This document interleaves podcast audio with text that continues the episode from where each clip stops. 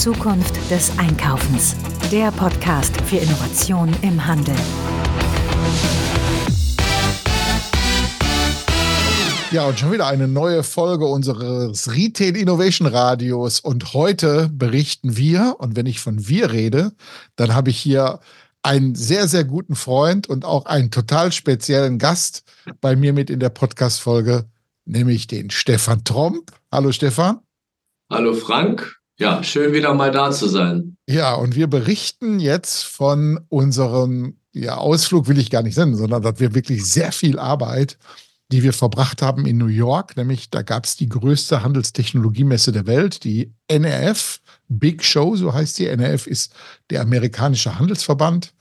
Und ähm, da gab es diese Show eben und natürlich auch, wir nehmen dann jede Gelegenheit wahr, uns auch immer über äh, Innovation im Handel zu informieren. Und da gab es dann auch jede Menge Store-Checks. Stefan, damit äh, die drei Leute, die dich vielleicht in unserer Hörerschaft noch nicht kennen, dich mal kennenlernen, stell dich doch noch mal kurz vor. Ja, Stefan Tromp, stellvertretender Hauptgeschäftsführer beim Handelsverband Deutschland, unter anderem verantwortlich für das Querschnittsthema Digitalisierung und Transformation und deshalb eben mit Frank auch regelmäßig am Rande der NRF-Show immer auf der Suche nach den neuesten Ladenformaten, wo eben Technologie wirklich umgesetzt wird.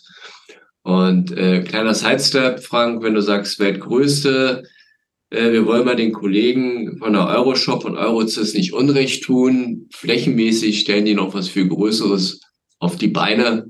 Aber das ist schon immer eindrucksvoll, was da in New York zu sehen ist. Da bin ja. ich bei dir. Ja, natürlich ist die größte Handelsmesse in Deutschland, weil wir eben halt Handel am besten können hier in Deutschland, aber Technologie sieht man da auch immer ganz gut. Ja, Stefan, du hast aber einen ganz, ganz wichtigen Punkt unterschlagen, nämlich du bist der Vater des Mittelstand Digitalzentrums Handel.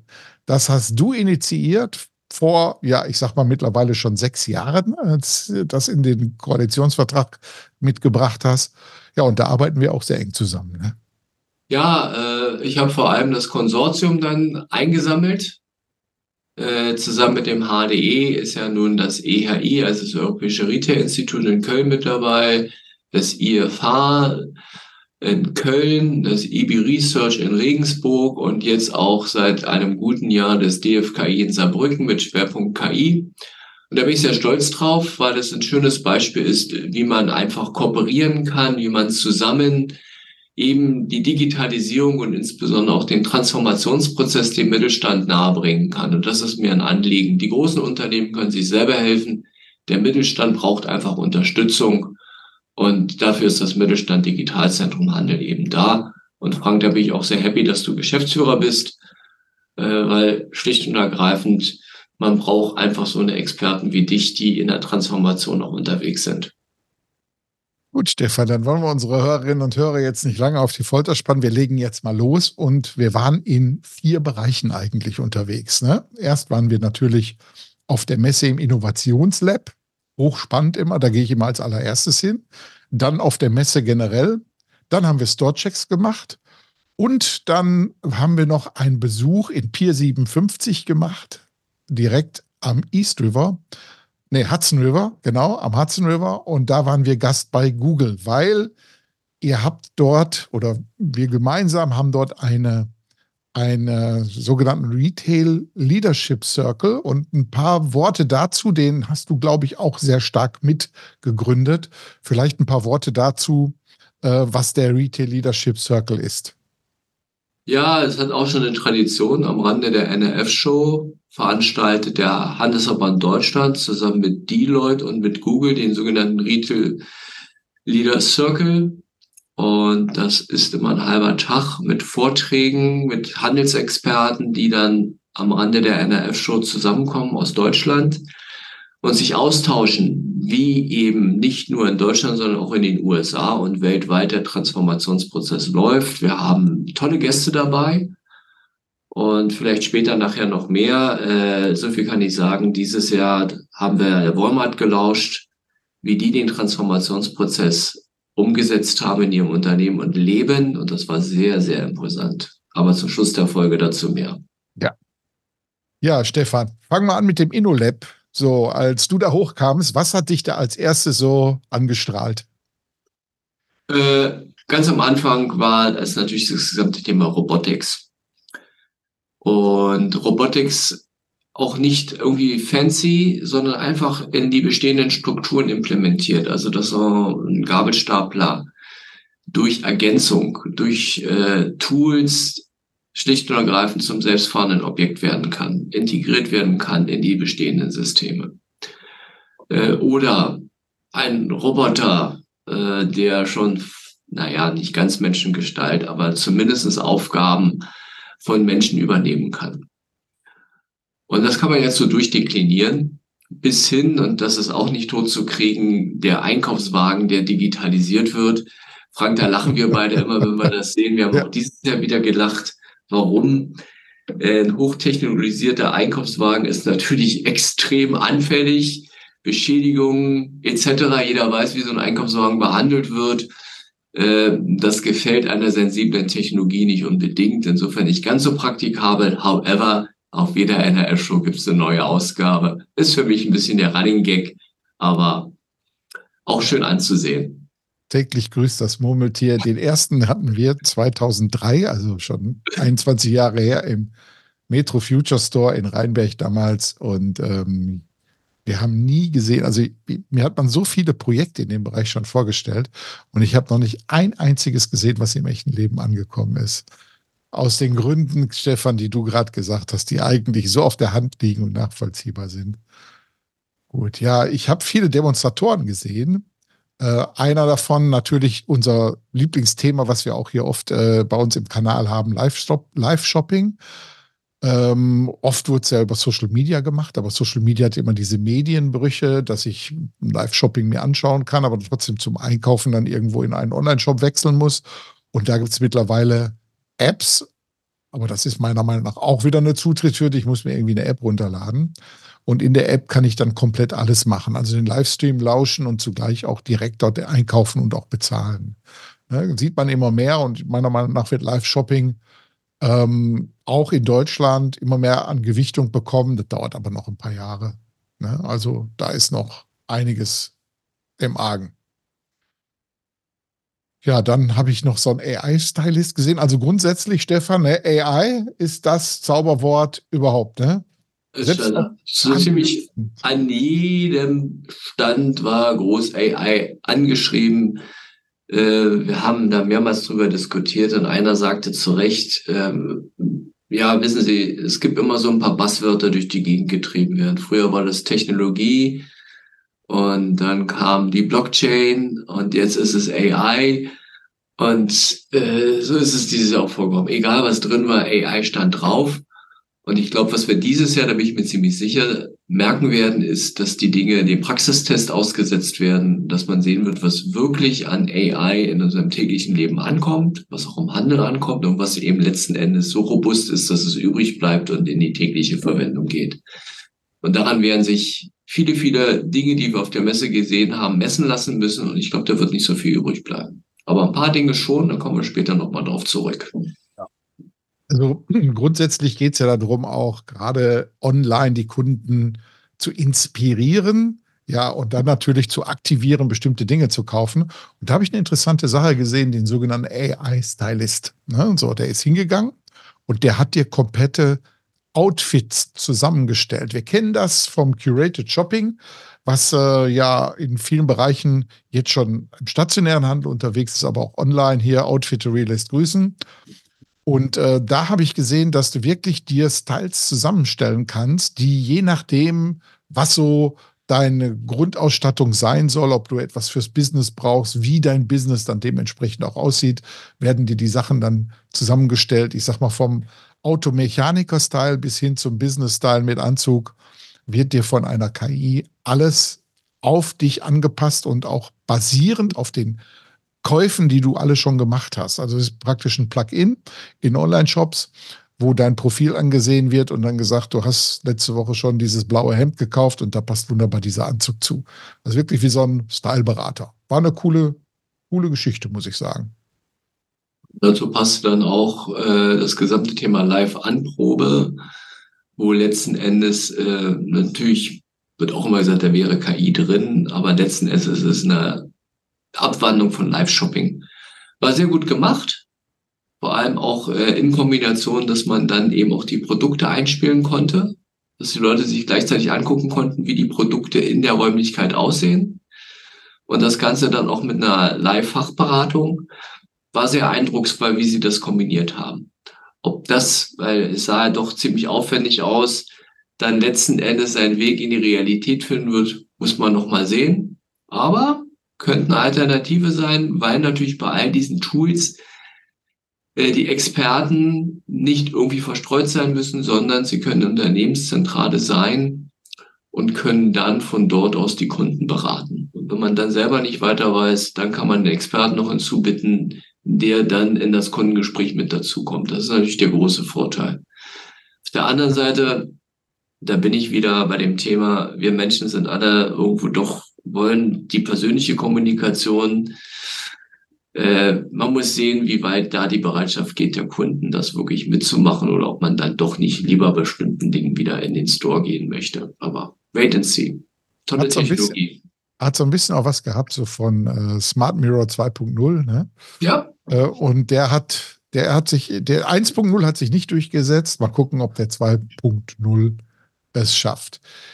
Ja, ähm, ich habe auch so eine Lösung gesehen. Anonybit hieß das Ganze. Und wir kennen das ja von unseren Smartphones, dass wir dort Informationen drauf speichern. Die Apple-Nutzer äh, und die Google-Nutzer können das gleich, gleichweg machen, dass ich irgendwo meine kompletten Passwörter irgendwo zentral gespeichert habe. Und in diesem Umfeld, ob das jetzt im iOS ist oder im Google-Umfeld, kann ich die dann immer wieder abrufen. So, aber wenn ich irgendwo außerhalb unterwegs bin, wird es schon schwieriger. Und da gab es ein Startup, das war hochinteressant, die gesagt haben, pass mal auf, alle deine Zugangsdaten, alles das, was du irgendwo an Zertifikaten brauchst, haben wir gespeichert in einem NFT, in einer, in einer Blockchain. Und da ist es wirklich sicher und Zugriffe von außen auch sicher, weil er dementsprechend auch ähm, ähm, dann encrypted war, genau, also verschlüsselt war. Und äh, das war wirklich eine gute Geschichte, muss ich sagen. Denn das ist das, was User Experience immer wieder ausmacht, wenn man wenig Zutrittshürden zu einer Lösung hat. Ja, und dann, Stefan, war ja da eine Tafel für Retouren, ne?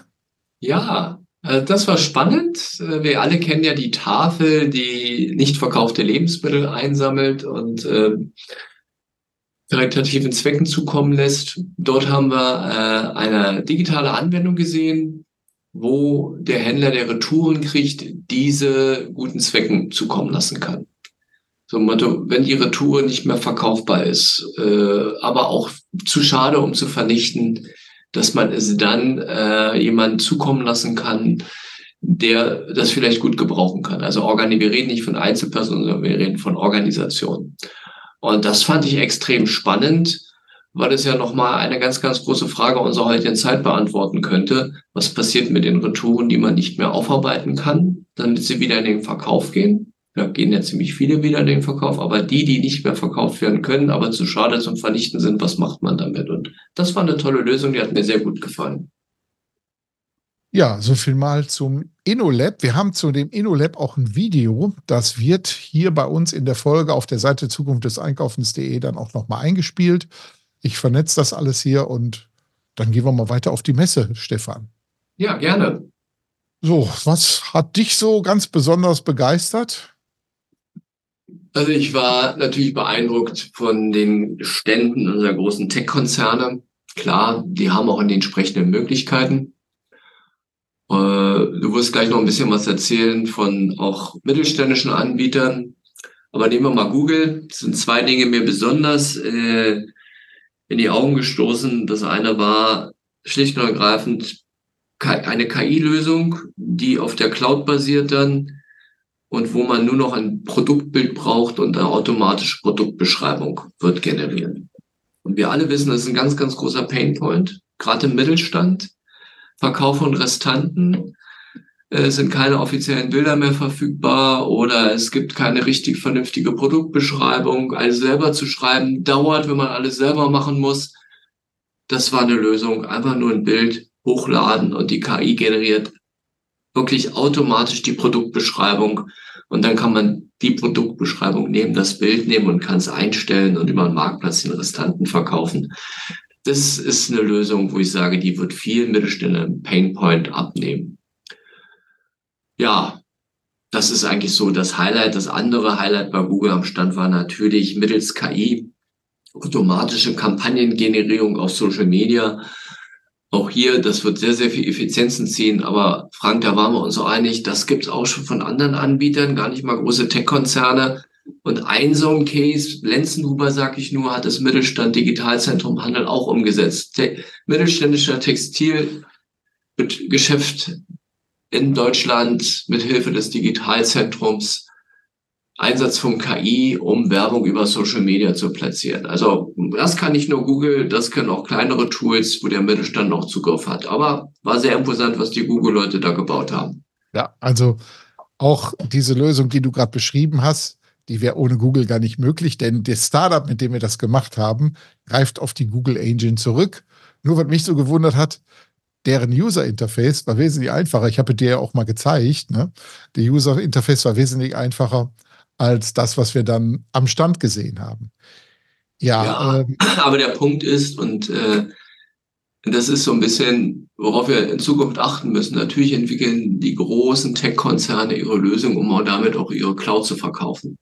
Ja, stimmt, hast du recht. Wir müssen schon gucken, dass der Mittelstand, der nicht unbedingt selber in die Cloud geht, äh, trotzdem so eine Lösung auch anwenden kann. Und dafür ist eben das Mittelstand Digitalzentrum Handel da, Wege zu finden, um es auch dem Mittelstand möglich zu machen. Und deswegen war der Lenzen oder ist der Lenzen Uber Case so toll, weil einfach mit dieser Mittel, von einem Mittelständler produzierten Anwendung ein anderer Mittelständler profitieren kann. Und so stelle ich mir einfach ein Stück weit auch Zukunft vor im Mittelstand. Ja, in dem Zusammenhang, Stefan, ihr habt ja auch eine Tochter, das ist ja der Handelsverband Nordrhein-Westfalen. Und mit dem starten wir jetzt ein haben wir gerade den Namen noch ein klein bisschen geändert, ein KI-Navi für den Handel. Das soll in Nordrhein-Westfalen ein sogenanntes Flagship-Projekt für KI NRW werden. Und da bin ich auch schon drauf gespannt. Da fokussieren wir uns vollkommen auf den Mittelstand und machen äh, KI-Lösungen ganz einfach zugreifbar und nutzbar. Ja, so viel mal am Rande, kleiner Sidestep, aber ich komme mal zurück hier zur Messe. Ähm, das Thema Electronic Shelf Label ist ja jetzt mittlerweile schon ausgelutscht und schon fast Commodity überall. Aber man sieht jetzt, dass die Hersteller, und da war in erster Linie zu sehen, erstmal natürlich ganz vorne SES, Imagotech, Pricer, Solom und Hanshow jetzt. Hanshow auch ganz neu auf dem Markt aus China. Und äh, die haben jetzt ihre ganzen Lösungen im Bereich der Electronic Shelf Label so weit verändert, dass die auf einmal Prozesse im Store optimieren. SRS Imagotech geht ja hin, das haben die letztes Jahr schon gezeigt, dass äh, sie Kameras mit integriert haben in den Leisten, in denen die ESLs drin hängen und diese Kamera filmt gegenüber das Regal und sieht dann automatisch Regallücken. Stefan, du hast ja ein Case in Berlin uns mal gezeigt, wo das schon realisiert wurde. Das war bei einem Rewe, ne? Nein, das war der Edeka Markt des ah, ja, genau. äh, neuen Präsidenten des BVLH, also des Bundesverbandes des Lebensmitteleinzelhandels. Und äh, der nutzt nicht nur die Electronic Shelf Labels, sondern er macht auch die Bestandskontrolle via Kamera. Und äh, beides zusammen äh, hilft ihm auch hier Effizienzen zu ziehen. Es kostet so viele Arbeitsstunden, das Regal auffüllen. Und alleine durch die Möglichkeit, seine Mitarbeiter zielgerichteter im Laden vorgehen zu lassen, äh, spart man wirklich viel Zeit und auch Kraft. Und das ist sicherlich auch ein Stück weit Zukunft. Wir reden beim Thema Digitalisierung ja nicht nur darüber, was es fancy ist und was vielleicht von den, für den Kunden ansprechen soll, sondern Digitalisierung dient ja auch vor allem der Effizienzgewinnung im Handel. Mhm. Ja, wie kann ich effizienter mein Geschäft betreiben? Wo kann ich vielleicht einsparen? Wo kann ich mich auch wo kann ich die Maschine für mich arbeiten lassen, damit ich auf der anderen Seite mehr Zeit habe, den Kunden vernünftig zu bedienen. Und da sind natürlich gerade die Electronic Shelf Labels in Verbindung mit solchen Systemen wie Kamera, Warenbestandskontrolle etc. eine sehr, sehr gute Möglichkeit. Ja. Und in einem Zusammenhang, wir haben ja, reden ja immer wieder von dem Thema der Planogrammerfüllung. weil hinter Planogrammerfüllung hängen natürlich auch WKZs und Retail Media teilweise auch. Und genau da kann man natürlich diese Themen einsetzen und dann auch nachweisen, dass die, die Platzierungen auch wirklich existierten. Price hat eine interessante Geschichte gehabt. Die haben sich darauf fokussiert, das Replenishment, also das äh, der Nachfüllen von Regalen zu vereinfachen, weil man oft jetzt mit sehr, sehr ungelerntem Personal ist und da funktioniert es ganz einfach. Die gehen mit so einem MDE-Gerät hin, scannen den Barcode am Produkt und dann leuchtet im Regal das Preisschild auf, wo dieses Produkt eingeräumt werden muss. Also auch da stellen die sich schon darauf ein, mit weniger Leuten mehr zu schaffen. Ja, dann war ja einer unserer großen Partner auch, Microsoft. Die haben ja auch interessante Themen gezeigt und eins davon hatte auch ein bisschen mit Robotik zu tun, ne, Stefan? Ja, äh, die automatische Befüllung von automatischen Stores beziehungsweise eben auch in der Lagerhaltung sehr schöner Case aus Israel kommend, hat mir sehr gut gefallen. Äh, auch die Tatsache, dass ich eben automatisch das einladen kann, auch eben auf Effizienz ausgerichtet. Das andere, was mich sehr bei Microsoft am Stand beeindruckt hat, ist einfach, dass sie es sukzessive jetzt schaffen, die generische AI in ihre gesamten Microsoft-Tools zu implementieren und machen wir uns nichts vor, Microsoft 365 Word, Excel und so weiter sind eben die mit am meisten gebrauchten Office-Anwendungen. Und äh, das jetzt in Verbindung mit der generischen AI von Microsoft wird sicherlich uns allen bei der täglichen Arbeit helfen, auch effizienter zu sein und sich zu konzentrieren auf die Dinge, wo wir eben unseren Kopf alleine anstrengen müssen. So, das war schon sehr beeindruckend. Das würde jetzt jeden Rahmen sprengen, aber Microsoft hat zu viele Cases gezeigt, wie man das dann in seinem normalen Business, in Daily Business umsetzen kann. Da werden wir sehr, sehr, mit Sicherheit sehr, sehr viel nachher auch in der Realität dann noch sehen. Also Microsoft hat mich auch sehr stark überrascht, muss ich sagen, wirklich überrascht, weil ähm, in meinen Augen waren die so in den letzten Jahren ein bisschen abgehängt worden von den anderen großen Tech-Konzernen und haben jetzt natürlich mit OpenAI, ich sag mal, eine, eine, einen Boost hingelegt, muss man sagen. Und die sind jetzt auch vollkommen äh, in der Strategie darauf ausgerichtet, die ihre KI-Lösung überall mit einzusetzen. Und ein Beispiel davon ist ja auch der Companion oder wie Copilot, genau so Copilot heißt der, der jetzt in allen Microsoft-Produkten mit bei ist und ja, wie so ein Concierge dich bei deiner Arbeit unterstützt. Ne? Ja, aber das ist, was ich vorhin sagte, wir haben nun mal die wirklich großen Cloud-Anbieter. Äh, werden natürlich jetzt alle oder sind alle dabei, äh, generische KI in ihre Anwendung zu implementieren und ihren Cloud-Nutzern darüber Mehrwerte zu geben. Und da konkurrieren sie natürlich auch alle untereinander. Ja. So, und äh, da, da wird es noch viel mehr Entwicklung geben. Die Gefahr hier ist natürlich, dass letzten Endes man sich für eine der Clouds entscheiden muss. Und dass die Herausforderung wirst du in Nordrhein-Westfalen haben bei deinem Projekt. Jede dieser Anbieter hat tolle Lösungen. Und die Frage ist eben, wie kann man sie kombinieren oder kann man sie überhaupt kombinieren? Weil natürlich so zwischen den Clouds hin und her switchen ist ein bisschen schwierig. Ja, in jedem Fall. Aber dazu gibt es ja Gaia X, um das sauber hinzukriegen. Aber davon hat man auch lange nichts mehr gehört, ne? Ja, es bleibt spannend. In Deutschland setze ich da eher auf die SAP als auf ja. Gaia X. So. Ja, stimmt. Ja, dann, ähm, ich sag mal, was man sah, war auch hier so dieses Thema Smart Stores und ähm, die klassischen CRM-Tools, die auch sehr stark KI ge ge ja, gebrandet waren, dann letztendlich auch, wenn wir uns mal so Salesforce angeguckt haben und so, dann haben die natürlich jetzt weiter eine Verschärfung der Personalisierung ihrer Produkte gemacht, wo man noch mehr live auf Daten zurückgreifen kann, die aus verschiedenen Töpfen kommen und in Echtzeit dann Kundenprofile aktualisieren beziehungsweise auch erstellen können. Ja, äh, meine, das ist ja eine der, ich glaube, es gibt keinen in der Branche, der nicht äh, sagt, die KI wird insbesondere beim Thema Personalisierung weitere Schübe auslösen. Äh, es fängt mit der Predictive Analytics an und geht dann eben über die, das individuelle Verkaufen bis hin zum Individu bis zur individuellen Kundenkommunikation im After Sale zum Beispiel. Da wird KI eine ganz, ganz tragende Rolle spielen. So viel Personal kannst du auch gar nicht mehr einstellen. äh, da wird es Automatisierungsprozesse geben und da ist die KI in der, im Mittelpunkt. Das ist ganz klar. Also insofern, das hat mich nicht überrascht.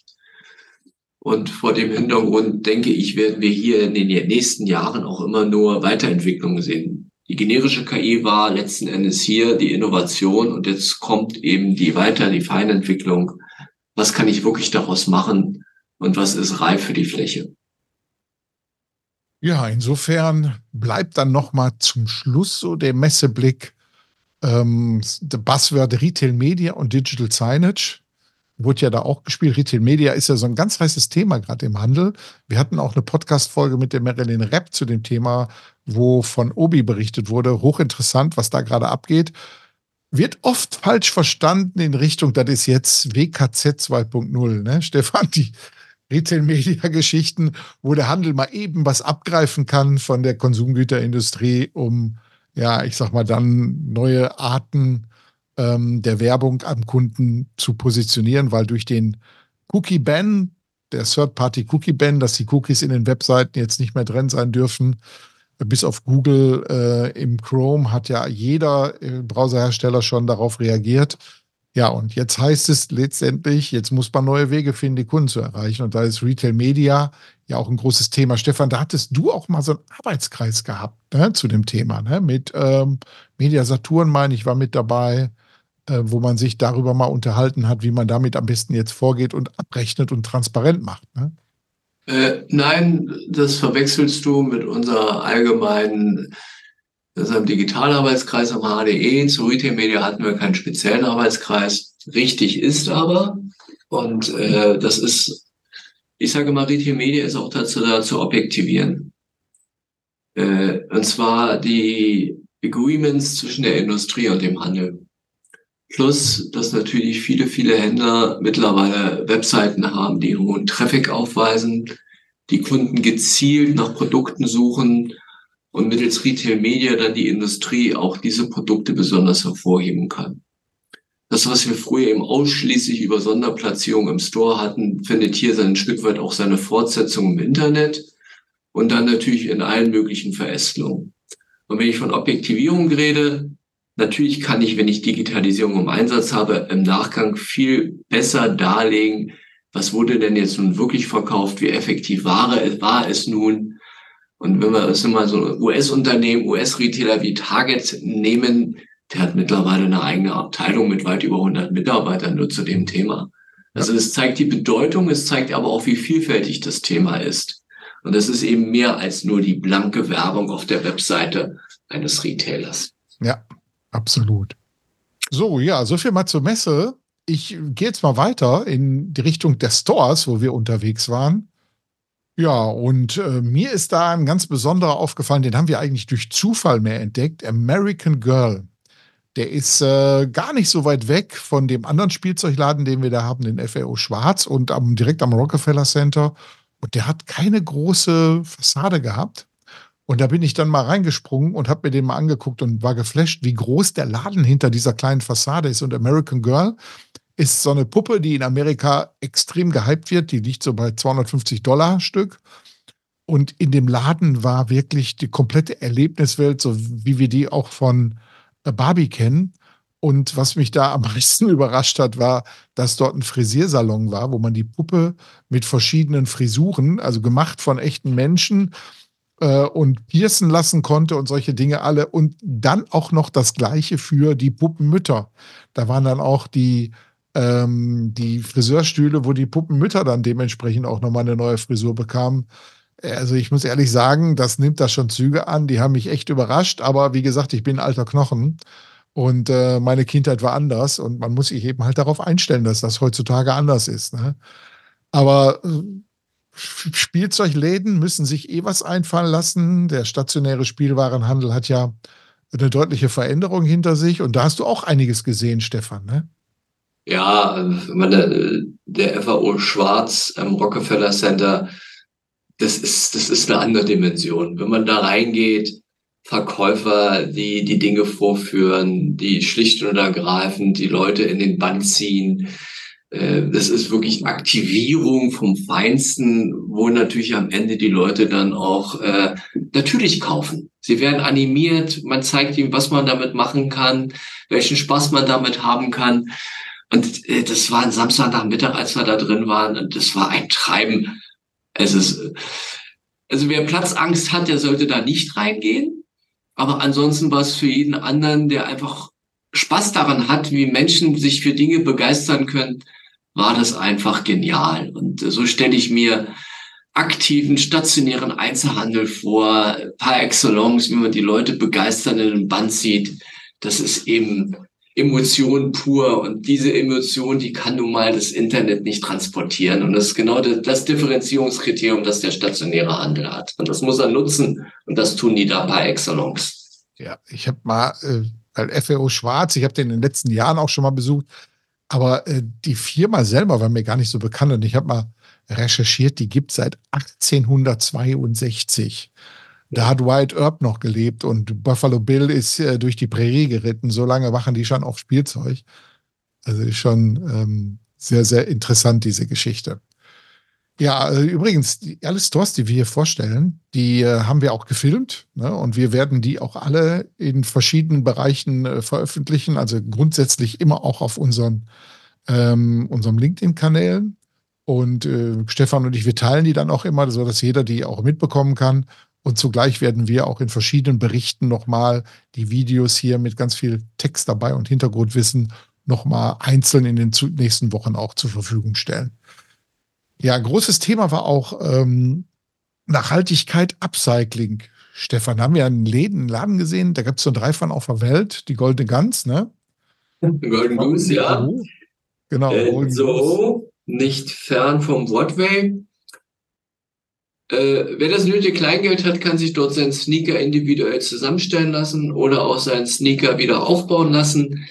Also de facto abgetragen wird er komplett neu aufgebaut. Das haben wir uns auch live angeguckt. Man muss Kleingeld haben, Kleingeld im Sinne von ein paar neue Sneakers nach unseren Wünschen würden 1500 Dollar kosten. Ob sich das so durchsetzen wird, da mache ich mal ein großes Fragezeichen hinter.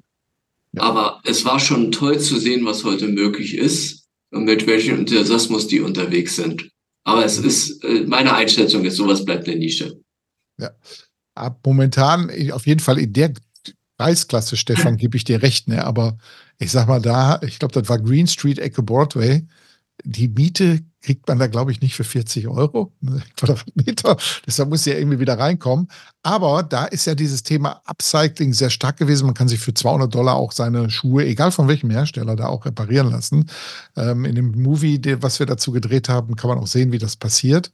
Aber Stefan, äh, bei euch in Berlin, da gibt es ja auch so einen Laden, der in dieser Richtung unterwegs ist, allerdings deutlich bezahlbarer. Das ist M-Mood. Mood heißt der, M-U-T, Made Out of Trash haben wir hier, glaube ich, auch schon mal im Podcast gehabt. Und der macht aus getragener alter Kleidung, die wird nicht nur so wie im Secondhand dann weiterverkauft, sondern zugleich komplett neu zusammengeschneidert. Da kriegt man tolle T-Shirts aus Bettwäsche und so weiter. Also ist ein großer Trend, dieses Thema Upcycling. Seit den, seit den Freitagtaschen aus den Lkw-Planen, die es ja, glaube ich, schon über zehn Jahre gibt, sind wir da auch äh, ganz gut unterwegs. Also Golden Goose, drei Läden, sehr, sehr luxuriös. Aber den Makrotrend der Nachhaltigkeit, dem tragen die durchaus, ähm, werden die dem auch gerecht. Ja, ähm, interessant fand ich auch, äh, und da sind wir hier bei dem Thema Sport. Jetzt machen wir in die Sport. Ne? Neues vom Sport, wie man so sagt. Ne? Ähm, Puma. Wir waren in dem Puma Store auch drin und der ist ja an der Fifth Avenue und da sind die drei Läden, der Adidas, der Puma und der Nike, die sind ja praktisch da in Steinwurfweite voneinander entfernt. Ne? Und der Puma, den fand ich so interessant, weil der hat Gamification, Digitalisierung und einen interessanten Ladenbau da auch gehabt. Man konnte da klassische Rennspiele spielen. Da war so eine Ecke, da konnte man sich in so ein Autocockpit setzen, was sich auch bewegt hat beim Fahren. Dann gab es noch ein Spiel, wo man in einen Raum geleitet wurde, der komplett aus LED-Displays, Wände, Boden, alles Mögliche bestand und da konnte man dann auch mit so einem Fußball dann Tore schießen und spielen auch dort. War sehr interessant. Ne? Und ähm, schräg gegenüber der Nike, Stefan, das ist ja jedes Jahr hat er ein anderes Gesicht. Ne? Ja, äh, das, was der Puma in Sachen Fußball hatte, hatte der Nike in Sachen Basketball. Ich kenne das von dem Nike Flagship Store an der Champs-Élysées in Paris. Da kannst du auch Fußball spielen und das Ganze auch kombiniert mit digitalen, mit der digitalen Gamification. Insofern auch hier Aktivierung der Besucher und nicht nur das reine Verkaufen. Das gleiche kann man auch für Adidas sagen. Äh, aber der Nike-Laden hat mich da auch sehr beeindruckt, weil sie einfach auch gerade die teuerste Fläche im Erdgeschoss hauptsächlich dafür genommen wird und nicht wie bei uns mit Ware vollgeknallt. Da ist an der Stelle ist weniger mehr und man zieht die Kunden erstmal in den Bann und von dort aus in die weiteren Etagen. Und insofern ist toll gemacht. Und insofern, ich kann es nur jedem empfehlen, der in New York ist, sich mal einfach diese Läden anzuschauen, den Nike-Laden insbesondere, wer sowas mag oder in Paris, äh, ist schon wirklich gut gemacht. Ja, beide, Paris und New York, heißen ja House of Innovation. Ne? Und ähm, die Amerikaner haben aber allerdings wirklich alles rausgeholt, was man da zeigen kann. Also man kann sich da auch seine Sportkleidung maßschneidern lassen, der ganz, ganz oberen Etage. Und hat die Möglichkeit, seine Shopper-Journey vorzubereiten, indem man schon in der App sich Schuhe aussucht, die man dann dort reservieren lässt. Ne? War schon sehr interessant. Ja, dann haben wir bei uns ja die große Kaufhauskrise. Alles redet ja davon, dass Kaufhaus keine Zukunft hat. Bin ich nicht von überzeugt. Ein Kaufhaus, was kaputt gespart wurde, hat sicherlich keine Zukunft. Aber da, wo rein investiert wurde, da sieht man in New York an vielen Ecken hier bei Nordstrom, Sex auf Fifth Avenue, die wirklich äh, da auch eine ganz, ganz tolle Außendarstellung schon gemacht haben. Die haben so eine Dior-Fassade da sich gestaltet, kann man in den Filmen dann auch sehen. Und innen drin, Stefan, dieses dieses Fahrtreppenerlebnis war schon cool, ne? Mit diesen verschiedenen Farben, die je nach Lichteinfall eine andere Farbe dargestellt haben. Das war schon ein Erlebnis, oder? Ja, also da sieht man auch, welche Wertigkeit Sex äh, dem Ganzen beimisst. Und äh, meine, wenn ich hochwertige Güter verkaufen will, dann muss auch entsprechend das, der Store so aufgebaut sein. Ich kann ja nicht mit ramschig auftreten und High-End verkaufen wollen. Und das, das muss man ihnen lassen, das haben sie wirklich gut gemacht. Ja. Ja, und dann waren wir in einem Laden, da war früher der Amazon Forster drin und alle, das ganze Personal hatte pinke Overalls an. Erinnerst du dich noch an den Glossier? ja, ich erinnere mich und äh, aber ich glaube, da bin ich äh, der Falsche, der darüber berichtet, für die Damen dieser Welt, äh, Kosmetikartikel äh, in allen Variationen. Und äh, ich, bei unserer Store-Tour, die Damen waren auch äh, sehr beeindruckt und die eine hat auch was gekauft. Also es zeigt, das Konzept zieht. Aber wie gesagt, da bin ich nicht die kompetente Person, um darüber zu berichten. Ja, ist so eine, so eine Marke, die rein über Influencer arbeitet. Und ähm, wir haben draußen, also wir waren ja sehr früh morgens da, war auch Feiertag. Und die haben ja draußen noch diese Tensatoren zur Absperrung gehabt, ne? weil die Leute sonst draußen Schlange stehen. Ne? Und die haben einen super Selfie-Point da gehabt, kann man alles auch in dem Video dann mal sehen, wenn der raus ist. Und ähm, da sind wirklich eine ganz andere Art der Vermarktung. Die Produkte, die äh, sind da auch nicht in Regalen, sondern die liegen da wie im Showroom nur einzeln. Und dann kann man sich die hinten abholen äh, an so einem, ja, ich sag mal, so eine wirklich hübsche Lagerausgabe. War schon interessant und ähm, wie die, wie die auch äh, die, die neuen Zielgruppen anders ansprechen, rein über diese Influencer-Werbung auch. Ne? Ja, was hat sich denn im Lebensmittelbereich getan, Stefan? Ja, wir haben, das ist auch noch, eigentlich noch Soho, hat ein neuer Wegmans aufgemacht, auf zwei Etagen äh, Lebensmittelsupermarkt. Und den fand ich deshalb sehr beeindruckend. Ad 1, sie haben ihr Sortiment sehr, sehr extrem auf die umliegende Bevölkerung ausgerichtet. Viele Single-Haushalte, kleine Küchen. Die Leute kochen wenig selber, sondern wenn sie nicht ins Restaurant gehen, dann wird zu Hause Convenience, also schon zubereitetes äh, Essen äh, konsumiert etc so dass in dem Wegmanns erstmal nur 13 Prozent eigentlich eines des normalen Sortiments, was normalerweise in Lebensmittelhandel hat, verkauft wird. Der überwiegende große Teil sind Convenience-Produkte. Das zweite, ist, es wird extrem viel frisch zubereitet in verschiedenen Produktkategorien. Und zwar nicht nur das Sushi, sondern auch im Fleischbereich, im Nudelbereich etc. Auch sehr beeindruckend. Dann die Kombination online, offline. Ja, man kann eben auch bestellen. Es wird vor Ort im Laden, im hinteren Lagerbereich, wird kommissioniert und von dort aus werden entweder die Tüten ausgeliefert oder man holt die fertig gepackte Tüte nur ab. Und dann bis hin zum Self-Checkout. Und das Ganze eben auch kombiniert mit, sage ich mal, vernünftiger Digitalisierung am Point of Sale. Und das hat mich sehr beeindruckt, wie die wirklich da alles reingepackt haben aber nicht mit dem Ziel, jetzt daraus äh, irgendeine Art Innovation Store zu machen, sondern wirklich, dass es im Daily Business alles passt und zielgerichtet auf die um darum wohnende Zielbevölkerung auch. So, das war sehr beeindruckend und bin mal gespannt, ob dieses Konzept seinen Weg in weitere Ecken von New York und darüber hinaus findet. Ja, also ist ja so eine Art kundenzentriertes Category Management, wo man schaut, wer wohnt da in der Nachbarschaft und dann ein Sortiment hat, was genau auf diese Nachbarschaft passt. Das war wunderbar auch zu sehen dort. Ne? Äh, gucken wir nach Deutschland, da fällt uns natürlich sofort Zurheide ein in Düsseldorf, ja. was der da hingestellt hat. Mhm. Der hat das auch zielgerichtet auf sein Publikum gemacht. So, ja. ich meine, das ist Daily Business. Was mich bei dem Wegmanns einfach so fasziniert hat, ist, mit welcher Konsequenz sie da vorgegangen sind. Mhm. Ja, meine, das, was der Zurheide in Düsseldorf, das sucht auch seinesgleichen. Davon gibt es auch nicht so viele Läden in Deutschland. Ja. Ja, ich sag mal, 10.000 Quadratmeter war der ja auch groß, der Wegmanns, aber ein 10.000 Quadratmeter Edeka, die gibt es nur in Düsseldorf wirklich. So groß wie der ist. Also nicht als, ähm, als SB-Warenhaus, ne, sondern wirklich als reiner Lebensmittler. Gut, ja. Wenn wir über Technologie reden, ich glaube, da müssen wir es in Deutschland ja auch nicht unter den Scheffel stellen, was die Rewe auch gerade in Sachen Digitalisierung auf die Beine gestellt hat, ist auch imposant.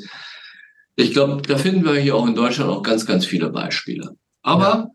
das war, muss ich ganz ehrlich sagen, sehr beeindruckend, was dir die Kollegen von Wigmanns dahingestellt haben in der Kombi. Ja, dann ähm, Stefan Prada. Möchtest du da noch ein paar Worte zu sagen? Das war ja wirklich im Bereich Visual Merchandising hier wieder mein Highlight, also was ich da gesehen habe. Aber der Store selber, der war ja auch interessant, ne? Ja, wir sprachen vorhin schon, weniger ist mehr. Der Prada-Laden ist einfach gelebter Luxus.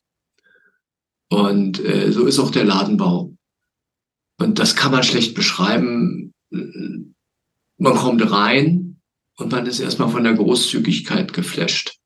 So, plus die Inszenierung. Also da ist eine, sind zwei Etagen kombiniert. Die eine Zwischendecke zwischen Erdgeschoss und Keller ist rausgenommen. Unten sozusagen sieht, guckt man dann, das ist auch Virtual Merchandising, also man guckt dann eben auf große Christbaumkugeln, die als Inszenierung mitgenommen werden. Das wechselt auch immer wieder, was da gerade inszeniert wird. Und das, man hat das Gefühl, das Produkt rückt so ein bisschen in den Hintergrund bei dieser Inszenierung, aber es ist genau Mittel zum Zweck. Ja, weniger ist mehr und wenn man sich Luxus leistet, dann ist alles fokussiert eben auf den, auf dieses Produkt. So wie das, wie der Scheinwerfer. Das ist schon toll gemacht. Das kann man, kann man schlecht in Worte fassen. Das muss man mit Bildern zumindest gesehen haben. Und insofern, Frank hat es gesagt, wir werden dazu Bilder und Videos posten und dann versteht ihr, was wir meinen. Ja. Also für alle die, die sich dafür interessieren, äh, in der letzten Woche kam schon ein Artikel raus, in dem nochmal der Prada Store, dann mit Bildern und Filmen auch, nochmal gegenübergestellt wurde gegenüber dem Gucci, den wir uns im letzten Jahr ja angeguckt haben. Und beide Stores haben ja jetzt nicht unbedingt den Zweck zu verkaufen, sondern das sind Brand Image Stores. Ne? Und wenn die Verlust machen, dann ist das nicht schlimm, weil der Verlust wird dann vom Marketingbudget getragen, weil da geht es wirklich um PR. Ne? Mal zu zeigen, was man kann. Ne? Und äh, Stefan, da sieht man auch ganz besonders, dass ähm, Soho mittlerweile der Hotspot für coole Läden in New York ist. Und wir sind ja auch die Fifths raufgelaufen und mussten mit Erschrecken feststellen, dass der Teil des, ich nenne das immer so prekarisierten Handels, immer weiter in Richtung Central Park wandert. Ne? Ähm, das, und Leerstände natürlich auch da sind. Ne? Ja, also der Broadway, also Ruhe in Gänze und der Broadway mittendrin ist schon lange für mich eigentlich so der Innovationsstore im Großformat, wo alle möglichen Marken sich ausprobieren. Und Fifth Avenue ist eben schon für den Massenmarkt. Das ja. ist so. Und insofern, wenn jemand, der jetzt zuhört und nach New York kommt, ich kann nur empfehlen, links und rechts das Broadway in Soho einfach mal rumzulaufen, zu wandern, in die Läden reinzugucken. Da wird man viele Dinge entdecken können. Ist auch abseits des Broadway auch die Frequenz nicht so stark. Also man wird dann eben nicht über den Haufen gerannt, sondern kann auch mal in Ruhe sich umschauen. Fifth Avenue ist Massenbetrieb. Und wie du richtig sagst, auch viel Leerstand mittlerweile was auch nicht unbedingt befördert wird durch die vielen Gerüste, die da stehen, um den herunterfallenden Putz aufzufangen. Das äh, steigert auch nicht unbedingt das Einkaufserlebnis auf der Fifth Avenue. Ja, stimmt, da hast du recht. Ja, so viel mal zu den Store-Checks. Wie gesagt, äh, bleibt dran, äh, bleibt an den Geräten. Wir werden in den nächsten Wochen hier auch jede Menge Videos noch veröffentlichen. Und ähm, auf, den, auf unseren LinkedIn-Kanälen werdet ihr auch einiges dazu finden. Kommen wir mal zum Google Leader Circle den wir schön in einer super Location gemacht haben. Pier 57, muss man echt sagen, das ist schon ein Erlebnis, ne? in dem Google da ähm, sein Visitor Center praktisch hat. Ne? Ja, es sucht seinesgleichen, ist toll ausgebaut, hochmoderne Büroräume, sehr stylisch äh, und äh, es gibt schlimmere Orte, wo man tagen kann. Und da an der Stelle auch mal ein großer, großer Dank nochmal an Google, dass es möglich war, dort äh, den Retail Leader Circle zu veranstalten. Dank auch an die Kollegen von Deloitte in der Orga. Das war ein tolles Zusammenspiel und man das Programm, wir werden gleich berichten, äh, war, hat, war wirklich spannend für alle Beteiligten. Was mich besonders beeindruckt hat, war der Vortrag von Walmart. Und zwar der Greg Cassie, war da, dass der Senior Vice President Transformation, der den gesamten Prozess der Transformation bei Walmart managt. Walmart hat das aufgehängt in einem eigenen Bereich, in der eigenen, die Organisationsstruktur auch so designt, dass sie in der Lage sind, kundenfokussiert die Dinge zu entwickeln, aus dem laufenden Betrieb aufzunehmen. Walmart trennt das operative Geschäft von der Produktentwicklung ganz rigoros und sagt, es geht nicht, man muss es trennen. Man muss auch äh, schauen, dass man die Daten, die man hat, das hat er sehr anschaulich dargestellt, Herr Craig, wie ich die Daten, die mir zur Verfügung stehen, einmal das, was von den Kunden kommt, aber auch das, was uns aus den gesamten, was alles über die Waren und über die Lieferanten etc. bekannt ist, dass das zusammenfließt, dass man das nutzen kann, wie die Stores laufen, also auch Feedback der Mitarbeiter fließt mit ein. Und dann gibt es eben einen sehr, sehr gut strukturierten Prozess. Also erstmal am Lab wird entwickelt, dann hat sich Walmart eine Stadt in den Vereinigten Staaten gesucht, die am geeignetsten die gesamte Soziologie des Landes abdeckt. Die sind nach Dallas gegangen, weil Dallas mit seinen einzelnen Bezirken und den vielen verschiedenen Facetten genau das bietet, dass man eben wirklich testen kann in allen Walmart-Stores rund um Dallas wie kommt da eine im Lab entwickelte Lösung an? Und wenn sie dann ankommt, dass man sie dann erst ausrollt. Und da hat er auch klipp und klar gesagt, sowas machen wir maximal dreimal im Jahr. Sei denn, es ist ein Burner dabei, den wir sofort auf den Markt bringen müssen, aber ansonsten dreimal nur im Jahr, weil man ansonsten die eigene Organisation überfordern würde. Und, und das fand ich auch ganz spannend, die Rigorisität, wenn man merkt, es funktioniert doch nicht dass man sagt, komm, es wird egal, wie viel Aufwand wir da reingesteckt haben, wir sammeln es sofort wieder ein. Es funktioniert nicht in der Fläche. Also auch die Konsequenz. Ja, und Failure Detection, dass man auch von den Mitarbeitern zurückgespielt bekommt, das funktioniert, das funktioniert nicht und dass man konsequent rangeht. Und das ist, das fanden alle Beteiligten sehr imposant, wie das einfach organisatorisch gelöst wurde. Bei Walmart, wie man das schafft, wirklich so einen großen Konzern in die Transformation zu bewegen. Das war sehr beeindruckend und dafür hat sich halt schon der Tag gelohnt und ähm, wir haben dann noch viel mehr gehört. Du wirst jetzt gleich über den Markus Ackermann berichten, weil der hat das nochmal auch dargestellt, wie Otto das macht. Und das war nicht minder imposant, Frank. Ja, genau. Otto für mich sowieso schon einer der Pioniere im Bereich der Digitalisierung des Handels. Ich werde nie vergessen, äh, 1990 bekam ich meinen ersten PC. Und dann hatte ich die Möglichkeit, über ein super lahmes ähm, äh, Modem auf BTX zuzugreifen. Internet war da noch nicht. Und meine Frau war zu der Zeit Sammelbestellerin bei Otto.